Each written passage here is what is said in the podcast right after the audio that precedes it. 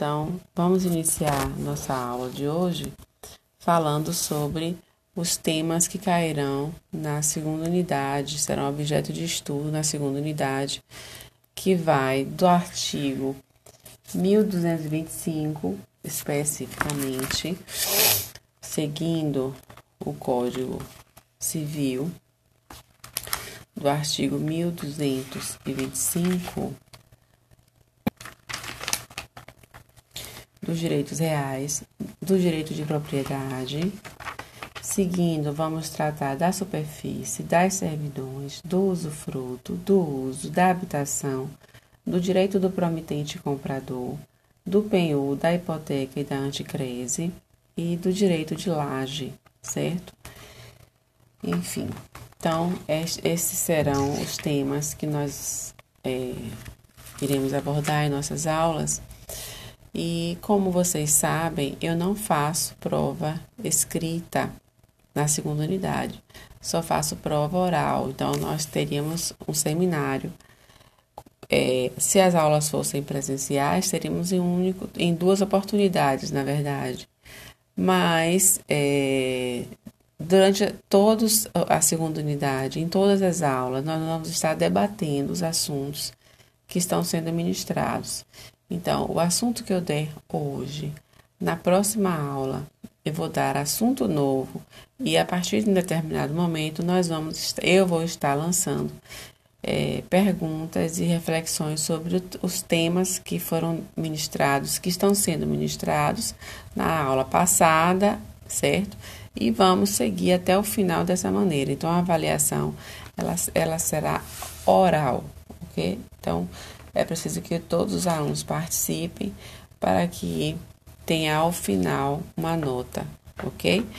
É, eu tenho aqui registrado é, na, na turma de reais matutino uma observação sobre o artigo 1228, parágrafo 4 que eu pedi para vocês estudarem, pesquisarem, certo?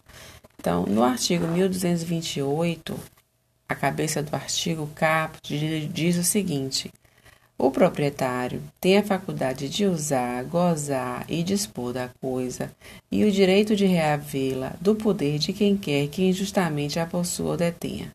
No parágrafo 4 a qual me referi aqui na questão, onde eu pedi que vocês pesquisassem, para que nós pudéssemos debater hoje, diz o seguinte: o proprietário também pode ser privado da coisa se o imóvel reivindicado consistir em extensa área, na posse ininterrupta e de boa-fé por mais de cinco anos, de considerável número de pessoas, e estas nela houverem realizado, em conjunto ou separadamente, obras e serviços considerados pelo juiz de interesse social e econômico relevante.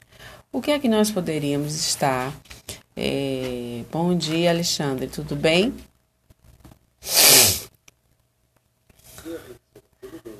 A aula começou às seis e meia. Infelizmente, é, eu já é, iniciei.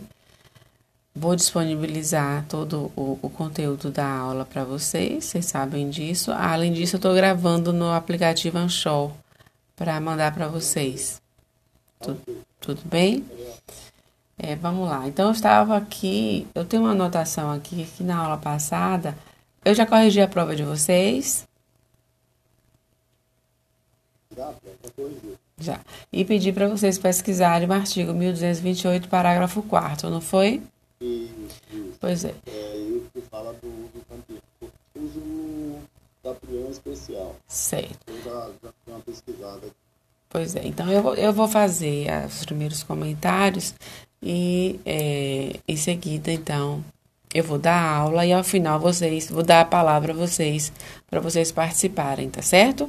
Okay. Então, comentando o parágrafo 4 do artigo 1228, o que é que a gente pode estar tá afirmando sobre o que o legislador, qual foi a vontade do legislador? Também atenção à finalidade social, ao adequado aproveitamento da propriedade, o ordenamento jurídico idealizou um instituto semelhante à desapropriação, mas que com ele não se confunde.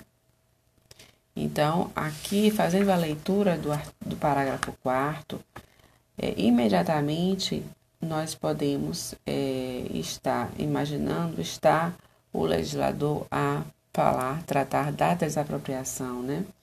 Então, aqui a gente vai falar da, é, é da desapropriação por posse de trabalho, como os doutrinadores assim se referem, né? Justificando a função social da posse nesse parágrafo 4 Então, também em atenção à finalidade social, ao adequado aproveitamento da propriedade, o ordenamento jurídico idealizou um instituto semelhante à desapropriação, mas com que com ela não se confunde, pois a iniciativa de privação do domínio alheio não é do poder público, e sim deferida ao particular desde que preenchidos os pressupostos normativos. Se a posse de um imóvel estiver com pessoa que não o proprietário há mais de cinco anos, a iniciativa de reivindicação, porventura adotada por este, estará, é, poderá culminar com a privação da propriedade. Para tanto, é necessária a conjugação de diversos aspectos.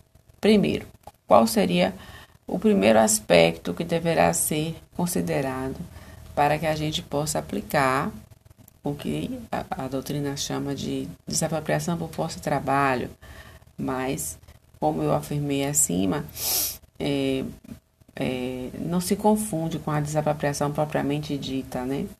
Então, quais seriam é, os aspectos que, que têm que ser conjugados para a aplicação desse parágrafo 4 Primeiro, posse ininterrupta e de boa-fé ao longo é, de pelo menos cinco anos, de acordo com o artigo. A boa-fé resulta da ignorância pelos possuidores do defeito que lhes obstaculiza a aquisição do domínio pelas vias ordinárias.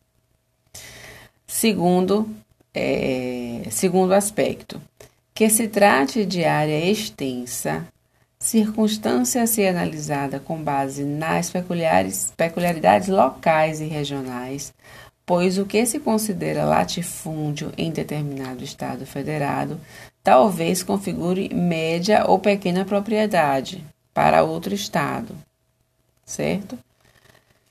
Terceiro é aspecto que a posse seja exercida por considerável número de pessoas, fator a ser apurado a partir da confrontação entre a extensão da área possuída, a quantidade de indivíduos que exercem a posse e o, o proveito que dela resulta em favor da coletividade.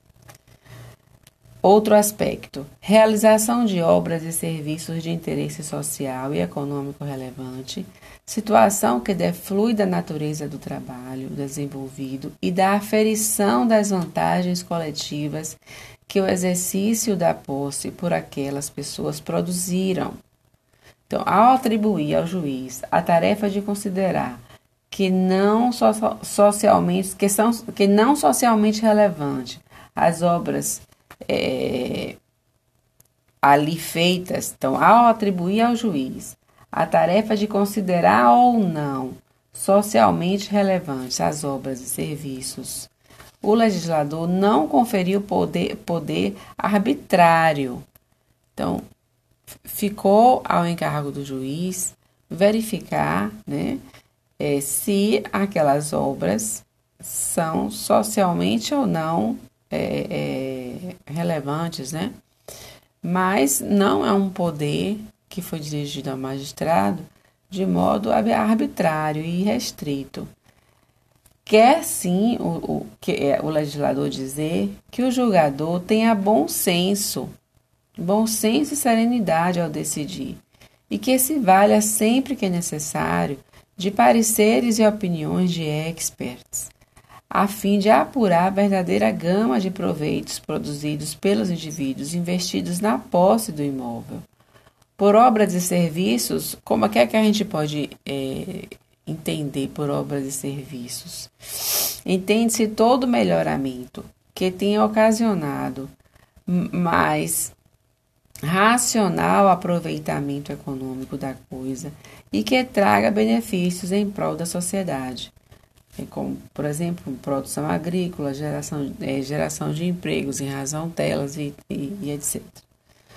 O fato é que o ordenamento jurídico aceita que as obras e serviços tenham sido feitos em conjunto ou separadamente pelos possuidores, de maneira que não se faz necessário provar que todos efetivamente executaram os trabalhos diretamente.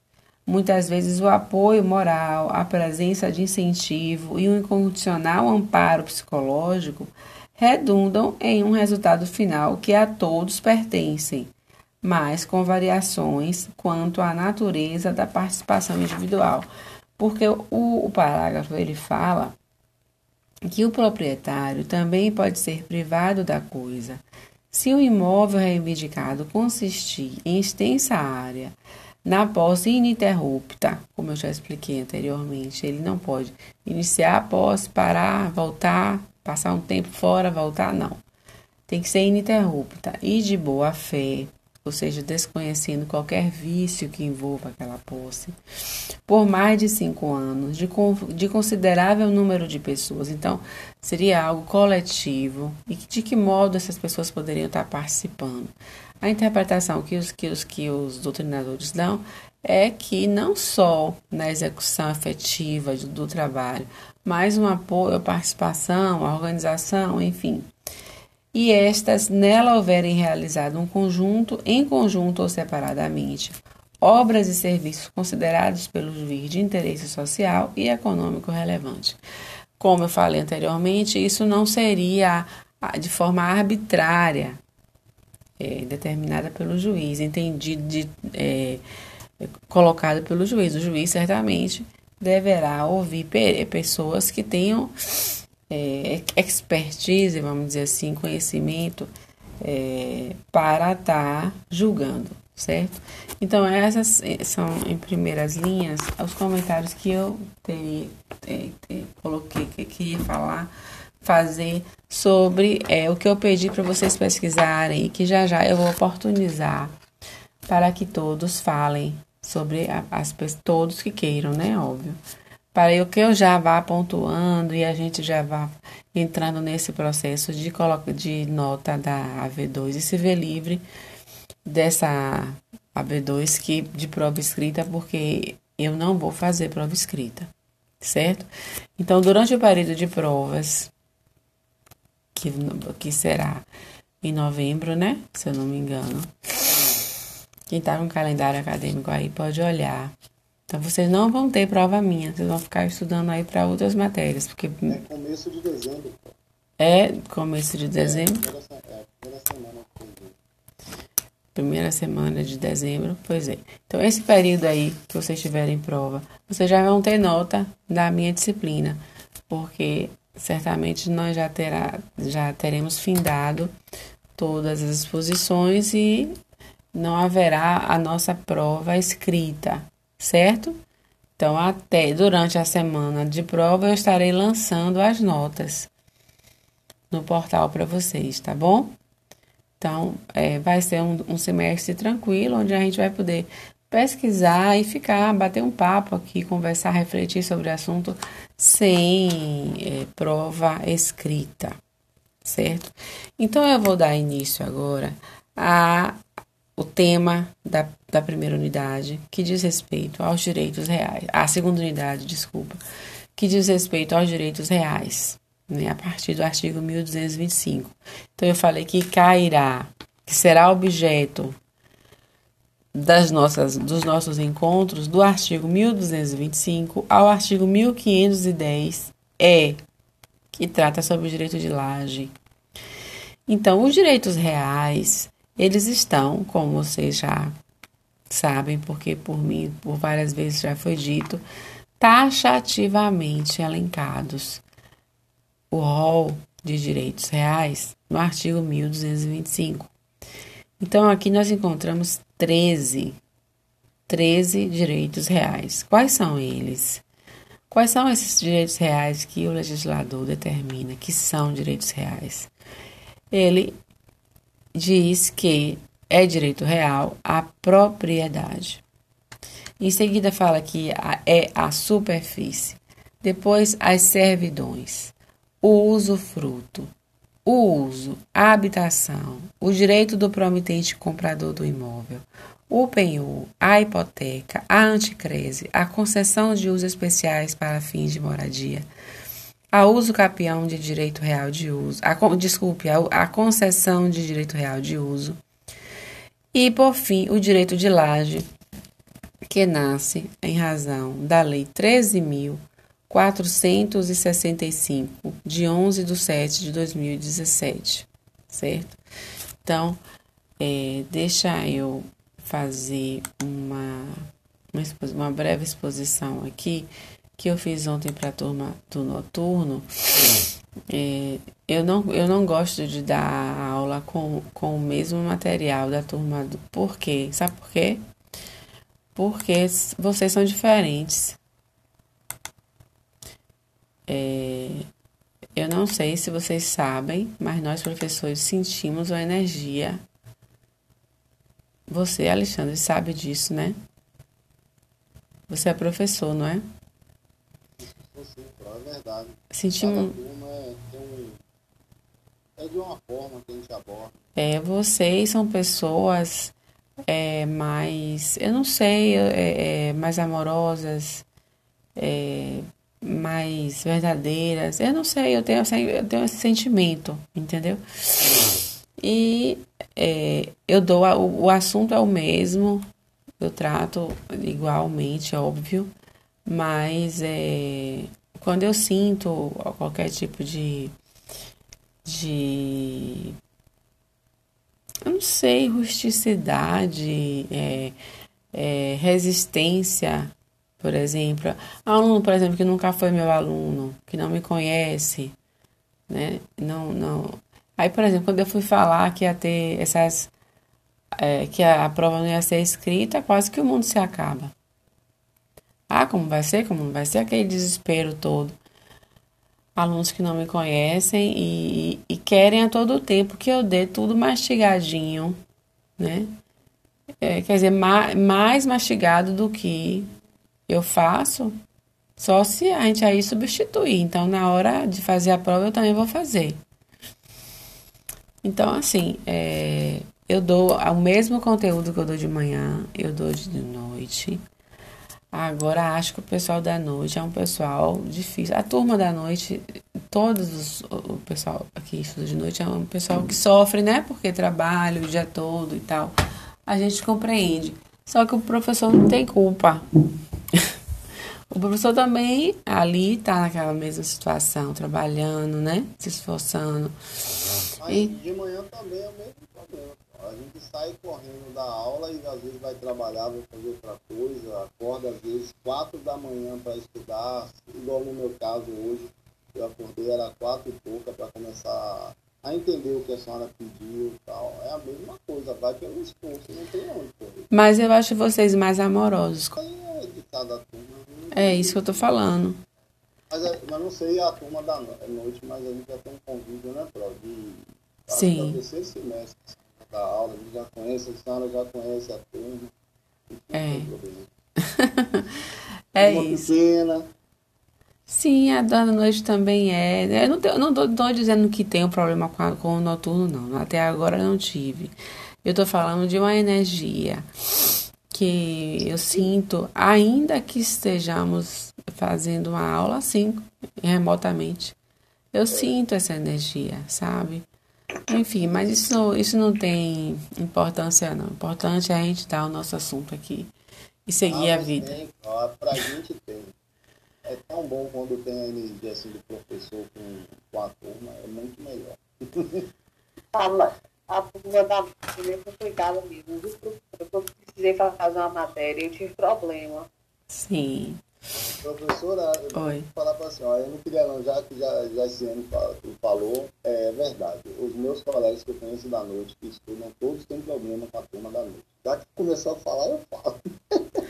É, assim, eu não tive nenhum. Eu não, não Mas foi. os alunos têm, professora, não são pessoas unidas, colocam as pessoas, às vezes, que igual já se já se foi lá fazer disciplina, às vezes coloca as pessoas de lado na hora de um trabalho. Não é uma coisa assim agregadora, não. Entendi. Entendeu? Mas vamos lá, deixa pra lá. Mas deixa pra lá, né? Assim, comigo não. não, não, não o que eu, eu sinto essa energia. Não houve de fato, assim, algo. Tem um aluno, por exemplo, que ele manda mil mensagens e ele apaga. Eu acho isso tão deselegante. Ele manda, assim, ontem mesmo ele mandou umas 10 mensagens e apaga. Aí fica parecendo que ele disse alguma coisa que não era pra. Porque eu tô no grupo do WhatsApp. Agora eu não sou uma, eu não sou uma, eu não sou uma pessoa que eu fico 24 horas no celular, eu não sou desocupada. Entendeu? Eu faço mil coisas. Eu, eu olho o celular quando sou solicitada, quando a mensagem chega e tal. Mas é, eu não acho isso normal. Você, você manda a mensagem e toda hora você apaga as mensagens que você manda. Então, eu fico assim, meu Deus, será que esse, é, é bom, enfim. Deixa pra lá, porque eu vou fazer meu trabalho. Da mesma forma que eu vou ministrar a aula da manhã, eu ministro na, no, no noturno. Não existe nenhuma diferença em relação a mim como professora. Agora, eu sou um ser humano e sinto amor e sinto desamor. Sinto mais amor dos alunos da, da manhã para comigo. Aí sinto um negócio assim, é, diferente na noite. Mas isso não, não vai interferir no meu trabalho como professora, certo? Porque o assunto será dado e eu não tenho a, o temperamento de perseguir ninguém, de fazer mal. Não, não faz parte da minha vida isso. Eu não quero isso para mim, sabe? Eu trabalho porque eu gosto e porque eu preciso. E nunca criei caso, nem, nem com aluno, nunca tive problema pessoal com aluno. Então, não há razão de ser dessa agonia toda só porque eu falei que a prova não vai ser escrita. Quer dizer, vocês têm, a, o aluno tem que ter maturidade de enfrentar uma faculdade. a faculdade, é, é, ela, é, existem vários modos de você estar tá avaliando alguém. E, e, a, e a avaliação por si só, me desculpem, mas eu não dou valor à avaliação. Eu dou, eu dou valor a, a isso aqui que está acontecendo, a presença do aluno, a eu poder estar tá ministrando a aula, a ver a, a, a apresentação do conteúdo e vocês participarem. É isso que eu dou valor. Esse negócio de avaliação, ele é muito relativo. Porque você, eu só acredito naquela avaliação que seja feita a todo momento. Né? E, e a avaliação não, não pode ser transformada nesse bicho de sete cabeças, esse monstro, que todo mundo tem medo, isso, isso é, é antipedagógico. Então, quer dizer, eu pedi para fazer a pesquisa do artigo 1228, parágrafo 4 quem fez a pesquisa vai dar, vai dar sua contribuição, entendeu? E acabou, não tem problema nenhum. Pega o papelzinho aí que vocês anotaram as coisas e fala. Não vai ter problema. Agora o pessoal da noite fez, fez uma confusão, sabe? Sem necessidade nenhuma, porque certamente porque não me conhecem, porque se me conhecessem, saberiam que eu não tenho interesse nenhum de outra coisa senão ensinar. Dar o assunto. Eu só quero dar o assunto. Eu só quero dar o assunto, sabe por quê?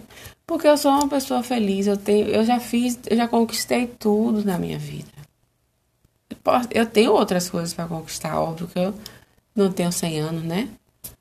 Fiz 54 essa semana. Mas é, eu já, já eu sou uma mulher realizada, feliz, entendeu? Eu não, eu, eu não sou uma mulher complexada, não. Não tenho complexo de nada. Não sou mal amada. Então, não tem porquê eu tá. Porque tem gente que é, né, um, um rame-rame, tudo dá um problema. Eu não quero saber de problema, só quero dar minha aula. E por falar nisso, no direito brasileiro, com relação à aquisição dos direitos reais, nós já falamos repetidas vezes que o contrato por si só não basta para a transferência do domínio. Por ele criam-se apenas obrigações e direitos. Então, o artigo 481 do Código Civil, ele trata disso. O domínio, porém, só se adquire pela tradição, se for coisa móvel, artigo 1226 do Código Civil, e o registro do título, se for imóvel, artigo 1227 do Código Civil. Desse modo, enquanto o contrato que institui uma hipoteca ou uma servidão não estiver registrado no cartório de registro de imóveis, existirá entre as partes apenas um vínculo obrigacional, mas não de direito real. O direito real, com todas as suas características, somente surgirá após aquele registro. Então, no Brasil, só é dono quem registra. Não esqueçam disso nunca. Isso é o que está na lei, certo? Os direitos reais continuarão incidindo sobre os imóveis, ainda que sejam alienados, enquanto não se extinguirem por alguma causa legal. Os adquirentes serão donos da coisa, sobre o qual recai o direito real, pertencente a outrem. Então, é, essas, em linhas gerais, são é, a, o que nós temos que inicialmente entender sobre a questão de quando há o momento realmente de você dizer que alguém é senhor da coisa, tem o domínio da coisa. Quem é o senhor da coisa? Quem é o proprietário? É aquele que exerce, que tem que, os poderes inerentes ao direito de propriedade, que é o direito de usar, gozar, dispor e reaver a coisa na mão de quem quer que a possua ou detenha, certo? Então, o conceito e elemento e, e elementos constitutivos da propriedade, quais são eles? No artigo 1228, o Código Civil não oferece uma definição de propriedade. Apenas ele enuncia os poderes do proprietário. Assim como ele faz lá quando estudamos posse. Ele não conceitua posse, ele, ele conceitua possuidor, não é? Então, da mesma forma, ele faz com a propriedade. Ele não conceitua a propriedade. Ele fala quem é proprietário e diz: o proprietário tem a faculdade de usar, gozar e dispor da coisa, e o direito de reavê-la do poder de quem quer que injustamente a possua ou detenha. Trata-se do mais completo dos direitos subjetivos, a matriz dos direitos reais e o núcleo do direito das coisas, é o direito de propriedade certo? O primeiro elemento constitutivo da propriedade é o direito de usar, é o juízo tende, que consiste na faculdade de o dono servir-se da coisa e de utilizá-la da, da maneira que entender mais conveniente, podendo excluir terceiros é, de igual uso. O segundo é o direito de gozar ou usufruir, o jus fruendi, que compreende o poder de perceber os frutos naturais e civis da coisa e de aproveitar economicamente os seus produtos. O terceiro é o direito de dispor da coisa, o jus abutende. Esse jus abutende é lá, é, fruto do, dos ideais libertários da Revolução Francesa, está a conquista do direito de propriedade. Inicialmente, esse direito de dispor da coisa, juris abutende, é, que envolve o poder de transferi-la, de aliená-la a outra a qualquer título, é, inicialmente ele não, não agregava a esse pensamento, a, a esse contexto, a função social da propriedade.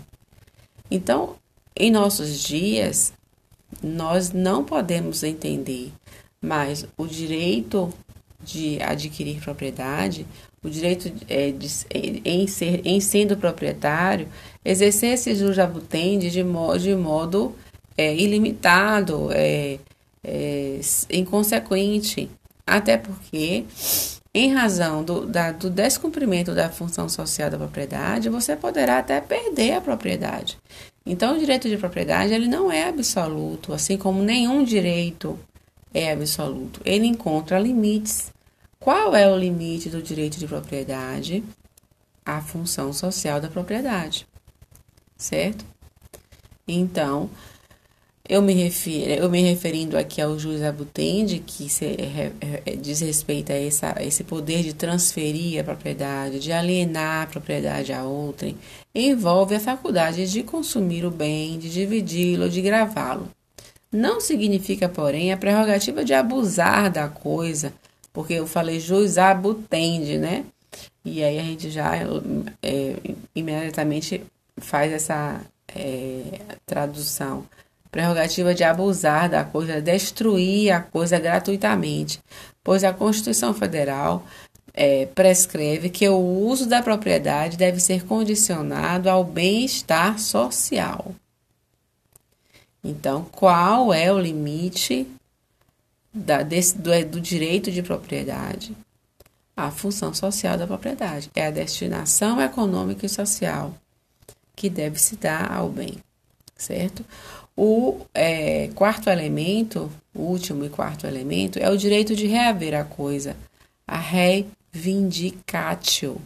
Reivindicatio, que é o direito de reivindicá-la das mãos de quem injustamente a pessoa detenha, que é o direito de sequela, que só o direito real tem. O direito obrigacional, o direito pessoal não tem. Envolve a proteção específica da propriedade que se perfaz pela ação reivindicatória. Então, nós vamos ter para aqueles que não, é, não são proprietários, que não têm é, o, o registro do bem, quais são as ações que essas pessoas que são possuidoras podem se valer? São os interditos possessórios. Quais são é, esses interditos possessórios? o interdito proibitório, a manutenção de posse e a reintegração de posse. Já o proprietário que tem o registro, ele tem o registro no cartório de ele fez, ele pegou o documento, o contrato de compra e venda, a escritura, ele pegou o documento, levou para o cartório de registro de imóveis e lá nasceu o número de matrícula e houve a transferência do bem para ele, né, do, do, da propriedade para ele, em razão do registro. O registro da publicidade, a isso é, é e, automaticamente é feito erga omnes, valendo contra todos. Todos devendo se submeter a, a, ao fato desse proprietário certo?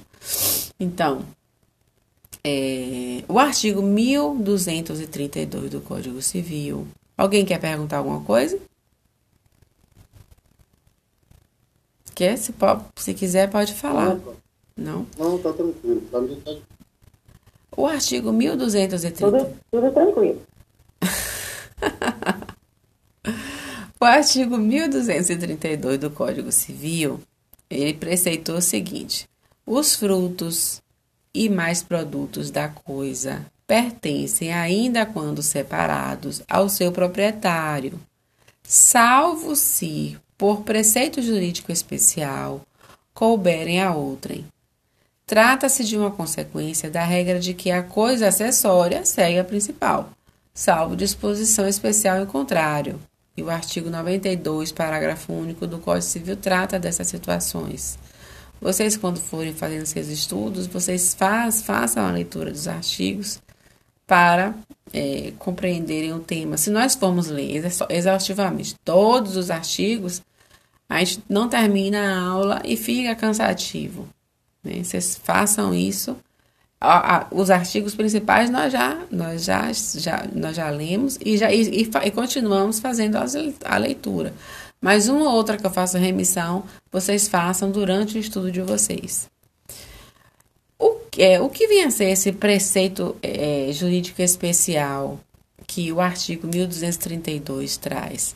O artigo 1232 diz o seguinte: que os frutos e mais produtos da coisa pertencem ainda, quando separados, ao seu proprietário salvo se por preceito jurídico especial couberem a outrem. O que são esses preceitos jurídicos especiais? Eles podem estar no artigo 1284 do Código Civil, que trata dos frutos caídos de árvores limítrofes em terrenos vizinhos. Exemplo: você, Alexandre, tem uma casa e é vizinho, seu vizinho tem uma mangueira. E essa mangueira dá cada manga maravilhosa. E você fica da sua varanda só olhando as mangas do vizinho. E uma manga dessa aqui. E uma manga dessa aqui. E tanto você falar, a manga brucutu cai no seu terreno. De quem é a manga?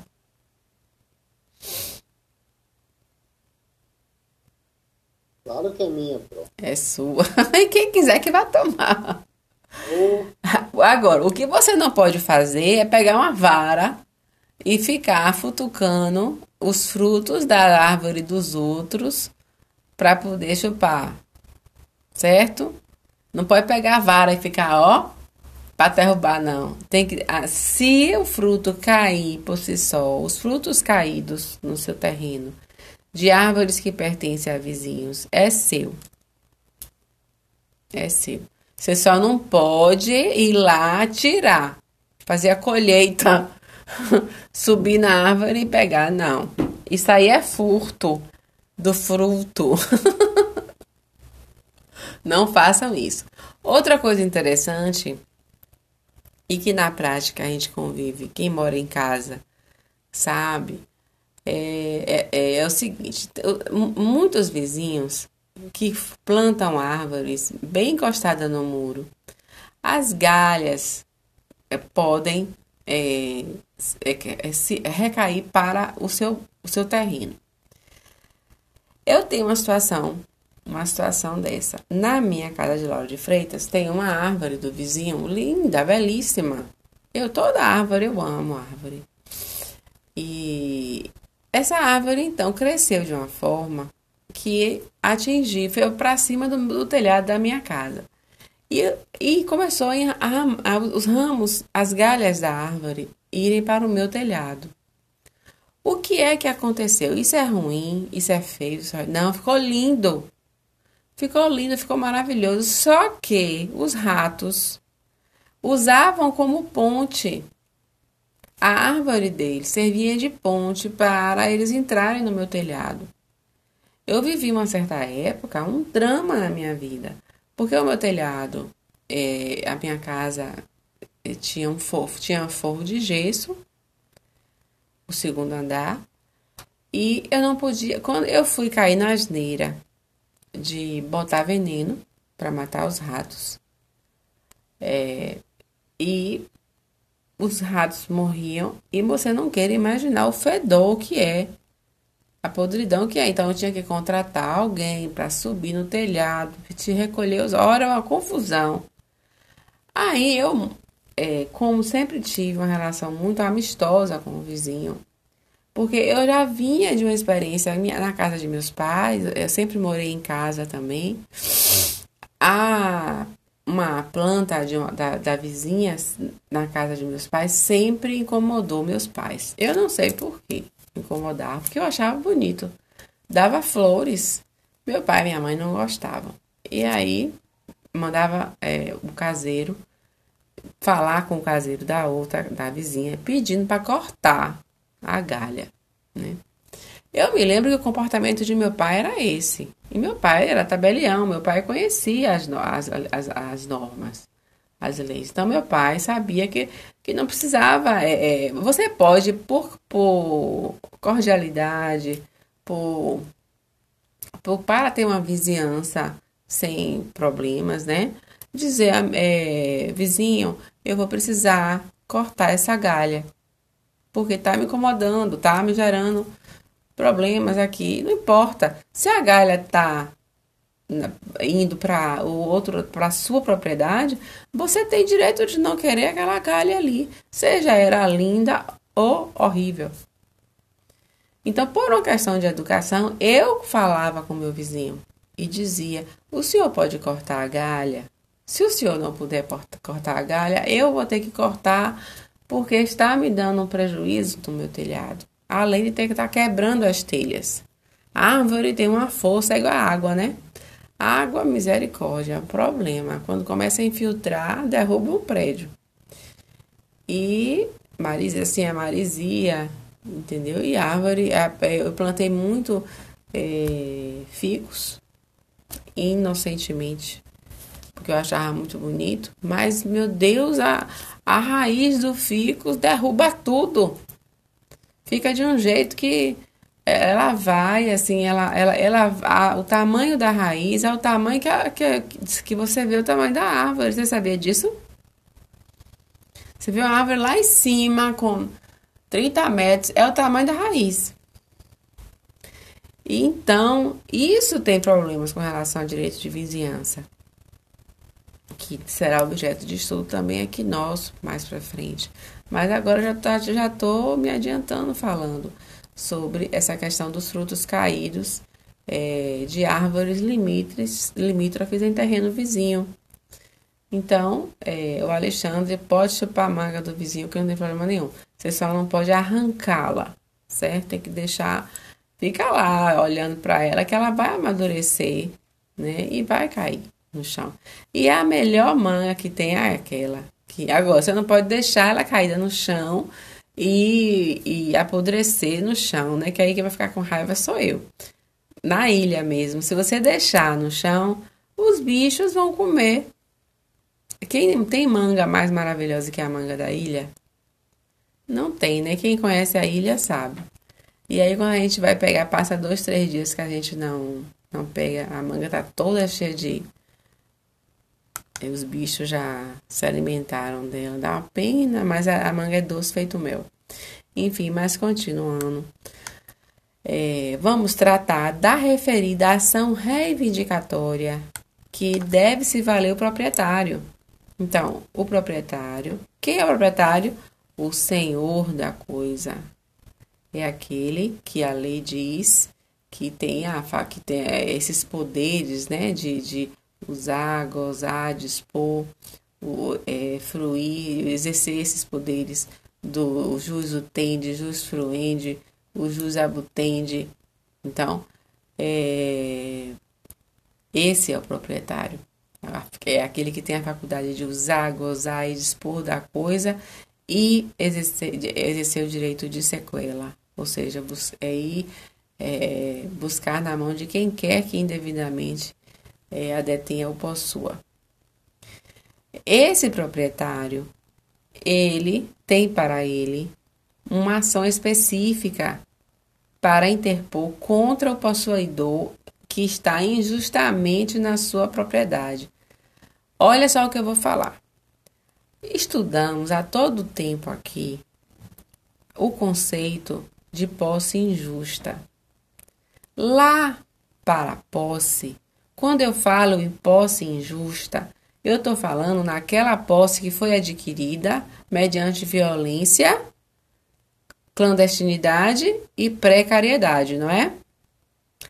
Aqui, para o proprietário, ele vai se valer da ação reivindicatória contra alguém que está possuindo injustamente sua propriedade. Porque esse injustamente não é aquele injusto lá da posse, não. Esse injusto é a falta de titularidade do domínio.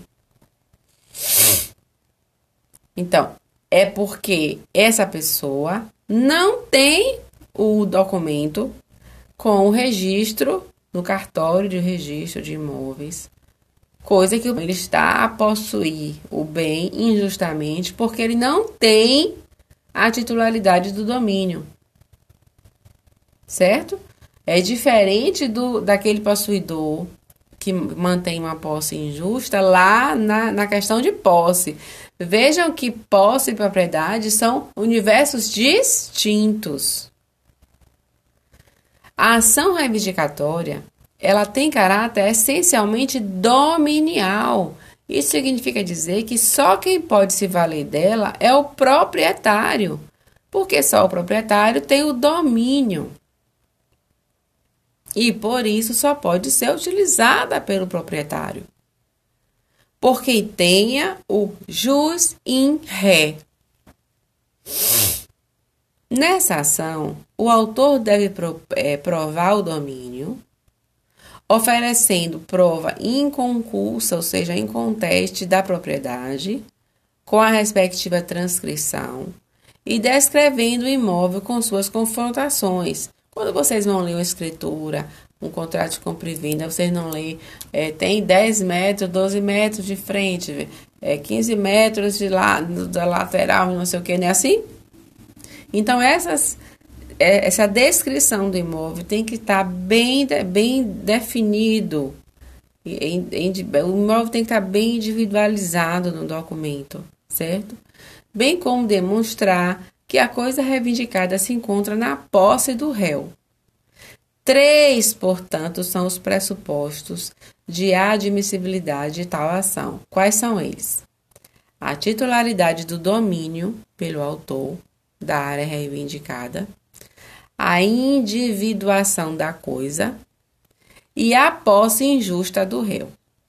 Vale dizer posse injusta porque não porque foi adquirida por violência, clandestinidade ou precariedade, mas sim porque ele não tem a, a titularidade do bem. Ele não tem o registro no, no nome dele, certo? Ele está ali de, de modo injusto. Injusto por esta razão. A transcrição imobiliária comprova a titularidade do domínio. O que é que vai comprovar a titularidade do domínio? A transcrição imobiliária, o registro, porque fez nascer um número de matrícula. Sem necessidade de, se, de ser complementada essa prova com filiação dos títulos de domínios anteriores, que, que é, é as ações vintenárias, é, as, as é, documentos que comprovam, ah, isso, isso pertenceu a não sei quem, não sei quem, não sei quem, não sei quem. Não precisa disso. Certo? A transcrição imobiliária comprova a titularidade do domínio. Eu não preciso ter a certidão vintenária, extrair uma certidão vintenária que, que vai, vai dizer a árvore genealógica da, quem foi até Pedro Alves Cabral foi dono daquele terreno. Não. Não precisa nada disso. Apenas a transcrição imobiliária onde foi feita a transferência da propriedade de, de, de uma pessoa para você, no cartório de registro de imóvel, onde é, houve a transcrição, havendo o nascimento de uma matrícula. Então, este sim comprova a titularidade do domínio, certo? Então, pressuposto essencial para a propositura da ação é a descrição atualizada do bem, hein, amor? Nesse caso, se ele tiver, por exemplo, um contrato de compra e venda, ele consegue facilitar o procedimento? Olha, ele não tendo pela, pela lei, não. Pela lei, não.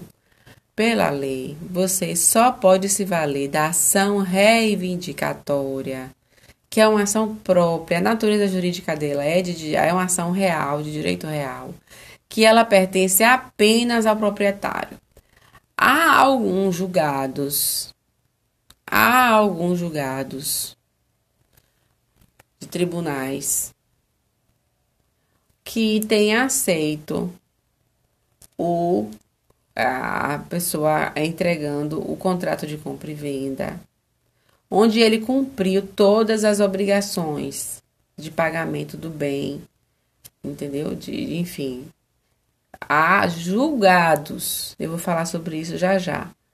Mas o fato é que a, os, a, o que a lei diz é que só é dono quem tem o registro então, eu não posso entender que uma pessoa que não tenha a titularidade do domínio, não tenha havido a transcrição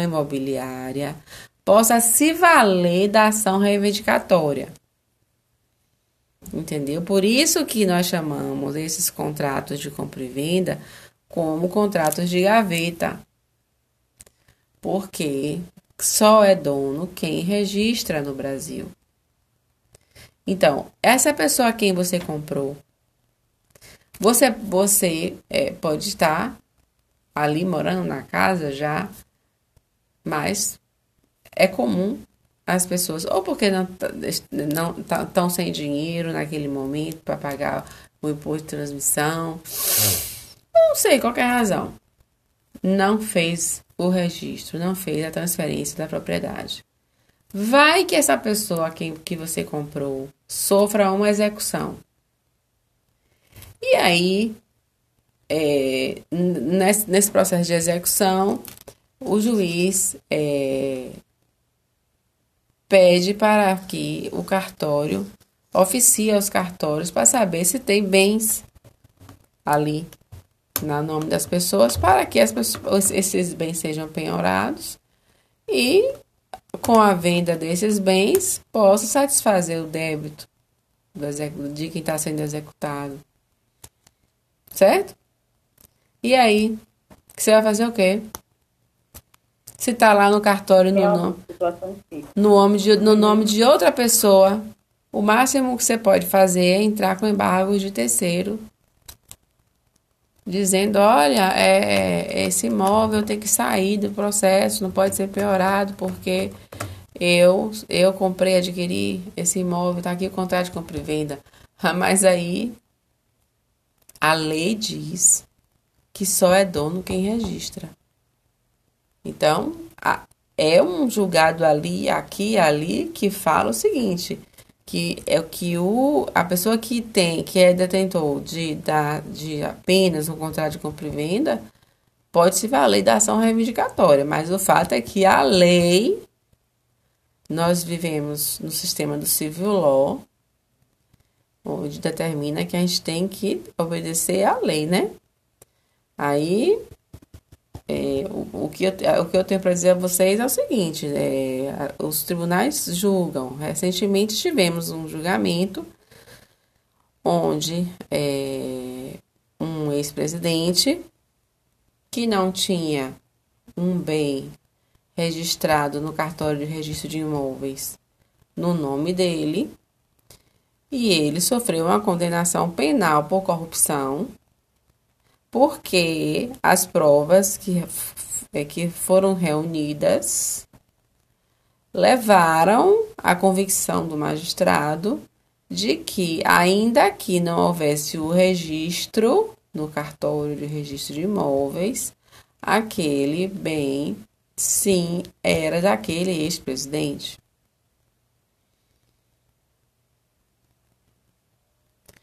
Então, uma decisão completamente diferente do que determina nosso ordenamento jurídico. Porque a sentença deveria ser a seguinte: ele poderia até ser condenado por corrupção. Mas não ficar, é, vamos dizer assim, é, essa situação de que não o bem era dele, sim, ainda que não haja o registro a suposição de que o bem realmente era para ser era para ele, porque toda a reforma foi feita com ele, acompanhado da mulher. Todas as empresas que estavam envolvidas declararam que aquele bem estava sendo reformado para ele. Não foi isso que aconteceu? É porque eu não quero falar o nome de ninguém. Eu não vou dizer não. O único nome aqui que eu falo é o meu. Que você já conhece. Mas não foi isso que houve, então a gente vive num, num, num país em que nós temos as leis, né? E temos os intérpretes das leis, né? E vocês têm os professores aí a ensinarem. Então, é, tem muito professor que, é, principalmente de direito penal, né? Que fala assim, ó, oh, eu dei aula disso ontem, mas não é mais isso não, viu? Porque os tribunais estão dizendo que não é. Então a gente fica sem saber, né? Olha, gente, no Brasil, só é dono quem registra, ok? Se você tem uma situação irregular nesse sentido, procure regularizar. Junte o seu dinheirinho e vá fazer o seu registro, pagar seu imposto para ter tudo regularizado, por uma série de razões, para evitar é, estar no embate desse judicial, para comprovar que você é, é o dono, que, e que você só tem o, o contrato de compra e venda, mas você de fato comprou. Mas não adianta, porque o registro é que prova o domínio. É o registro que prova a propriedade. E tá lá no nome da pessoa, do, do outro. E por outra questão também. Se vocês, vocês sabem que nós, é, quem vive é, e, e, se desenvolve, constitui família, tem filhos, tem mulher, tem marido, enfim. E sabe, vocês, vocês que, que, ainda que não fossem estudantes de direito, sabem que o patrimônio que vocês constroem, é, quando vocês falecerem, vão ser é, automaticamente de, é, direcionados, transferidos para os seus herdeiros legítimos ou testamentários, certo? Então, se vocês deixam todos os bens que você tem, ou um outro bem, em uma situação completamente irregular, isso vai sobrar para quem resolver? Seus herdeiros.